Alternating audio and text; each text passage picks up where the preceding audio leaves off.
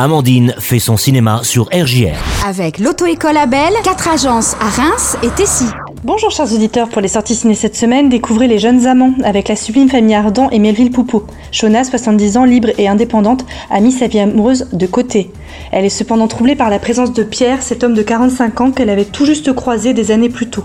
Et contre toute attente, Pierre ne voit pas en elle une femme d'un âge certain, mais une femme désirable qui n'a pas peur d'aimer.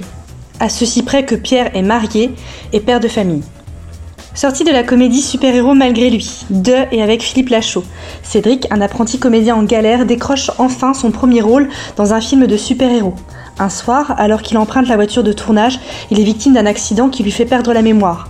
À son réveil, vêtu de son costume de justicier et au milieu des, des accessoires du film, il est persuadé d'être devenu le personnage du film avec une mission périlleuse à accomplir. Mais n'est pas héros et encore moins super-héros qui veut, et encore moins Cédric. Le film d'animation Vaillante est à découvrir cette semaine. Depuis qu'elle est enfant, Georgia Nolan n'a qu'une seule ambition, devenir pompier comme son père. Hélas, à New York, en 1932, les femmes n'ont pas le droit d'exercer cette profession. Quand les pompiers de la ville disparaissent un à un dans de mystérieux incendies dans des théâtres de Broadway, Georgia y voit l'occasion, euh, une occasion pour elle en or. Elle se déguise en homme et intègre l'équipe de pompiers débutants chargés d'arrêter le pyromane. C'est le début d'une aventure aussi désopilante qu'à couper le souffle. Pour mon film coup de cœur, j'ai choisi le 50e film de Claude Lelouch. L'amour, l'amitié et l'argent sont les trois principales préoccupations de l'humanité. Et dans son film, La vie c'est mieux que l'amour, ils mettent en avant ces trois principes. On va commencer au début. Nom, prénom, date et lieu de naissance. Jésus. Bah, je suis né il y a un peu plus de 2000 ans. Et vous, vous êtes qui? Bah, Je suis Jésus. Et le paradis, il est où dans tout ça? C'est vous qui transformez le paradis en enfer.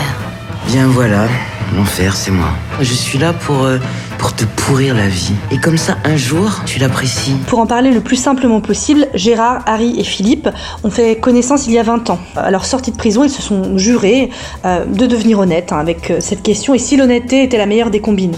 Aujourd'hui, ils sont inséparables et scrupuleusement vertueux. Mais Gérard apprend qu'il souffre d'un mal incurable. Le sachant condamné, Harry et Philippe veulent lui offrir sa dernière histoire d'amour, car Gérard a toujours répété que l'amour c'était mieux que la vie. Et vous voulez quoi au juste? Notre ami, il va bientôt nous quitter. Et nous, on aimerait lui offrir sa dernière histoire d'amour. On va pas faire des gueules d'enterrement comme ça tout le temps, hein. C'est une mauvaise imitation de De Niro, voilà ce que tu fais. De Niro, De Niro c'est ça, De Niro. Si tu parles pas de mort, tu parles pas de vie. S'il y a la vie, il y a la mort. C'est tout. Et vice versa. Et à votre fils, vous lui avez dit? Et à votre père? J'ai du mal à me le dire à moi-même, alors. euh, Voici donc ce, ce premier volet d'un triptyque annoncé qui décline les thèmes de prédilection de Claude Lelouch. Le début du synopsis finalement est assez classique. Un personnage, Gérard, se sait condamné et, et il ne reste que quelques semaines à vivre. C'est pourquoi Harry et Philippe décident de lui faire un dernier cadeau. C'est ainsi qu'ils embauchent Sandrine. Ils embauchent Sandrine, une directrice d'agence d'escort girl, pour payer à leur ami ce dernier rêve, le rêve du- d'une idylle. Cette dernière euh, femme ne, ne joue pas finalement la comédie puisqu'elle tombe éperdument amoureuse de Gérard. Comme il sait le faire avec habileté, le louche réunit à l'écran de nombreuses personnalités du monde du cinéma. Il mêle les séquences entre caméra vérité et épisodes presque oniriques. Cette promenade dans Paris donne la sensation d'un petit périple touristique à l'image de la vie. S'en mêlent Jésus et le diable, ce qui pimente euh, les situations. Pour ceux déjà convaincus par le réalisateur, ce sera un vrai petit bonheur. Pour les autres, qui n'apprécient pas d'ordinaire ce réalisateur, comme il s'agit là d'un condensé des thèmes lelouchiens, on ne le recommandera pas. Vous êtes venu seul sur ce bateau? Oui, pourquoi? Ah, Parce qu'en général, quand on vient seul, c'est que- c'est qu'il y a un problème.